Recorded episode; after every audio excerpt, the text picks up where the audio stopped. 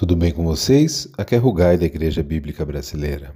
Dando continuidade ao nosso plano de leitura bíblica, hoje o nosso texto é Livro de Jeremias, capítulos 48 e 49 e Isaías, capítulo 26. Jeremias 48 e 49.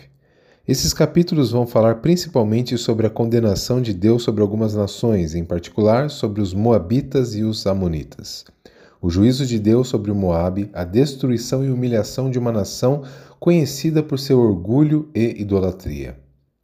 Nos versículos 7 e 8 lemos: Porque confiaram em sua riqueza e habilidade, serão capturados.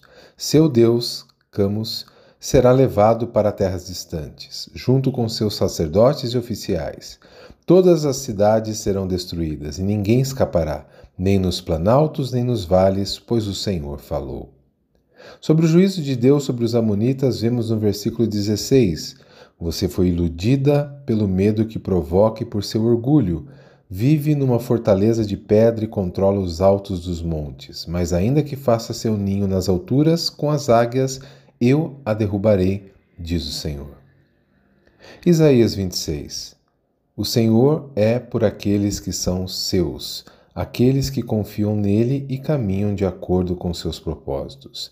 Deus é Deus de justiça, certamente existe o dia da recompensa para os justos e o dia do acerto de contas para os injustos. Os versículos 3 a 5 afirmam: Tu guardarás em perfeita paz todos que em ti confiam, aqueles cujos propósitos estão firmes em ti. Confiem sempre no Senhor, pois o Senhor Deus é a rocha eterna. Ele humilha os orgulhosos, rebaixa a cidade arrogante e a lança ao pó. De uma maneira geral, todos esses capítulos que lemos apontam para a mesma direção. Deus não está omisso sobre o que aconteceu e sobre o que acontece neste mundo, mas certamente exerceu e ainda exercerá sua justiça sobre tudo e sobre todos. Ele é fiel, ele é soberano, ele é justo. Confiemos no Senhor, nosso Deus e nosso Pai. Amém? Vamos orar? Pai, nós queremos te agradecer por essa semana, queremos te agradecer, Deus, pelas nossas vidas, te agradecer por tudo aquilo que o Senhor tem feito por nós, te agradecer por cada uma das tuas bênçãos, te agradecer pela tua palavra, te agradecer por tudo. E queremos colocar sempre a nossa confiança em Ti, Pai. Queremos andar de uma maneira que te glorifica, que te exalta, que te honra.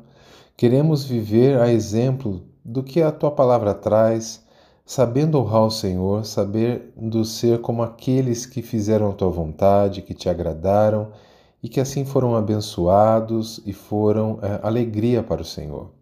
Ajuda-nos nas nossas fraquezas, dificuldades, nos abençoa de todas as formas, em todas as áreas de nossas vidas, nós pedimos a tua bênção. Muito obrigado pelo dia de hoje, o dia que o Senhor fez para cada um de nós. Que todos sejamos abençoados por ti, é o que nós pedimos, em nome de Jesus. Amém. Uma semana abençoada para todos vocês. Forte abraço.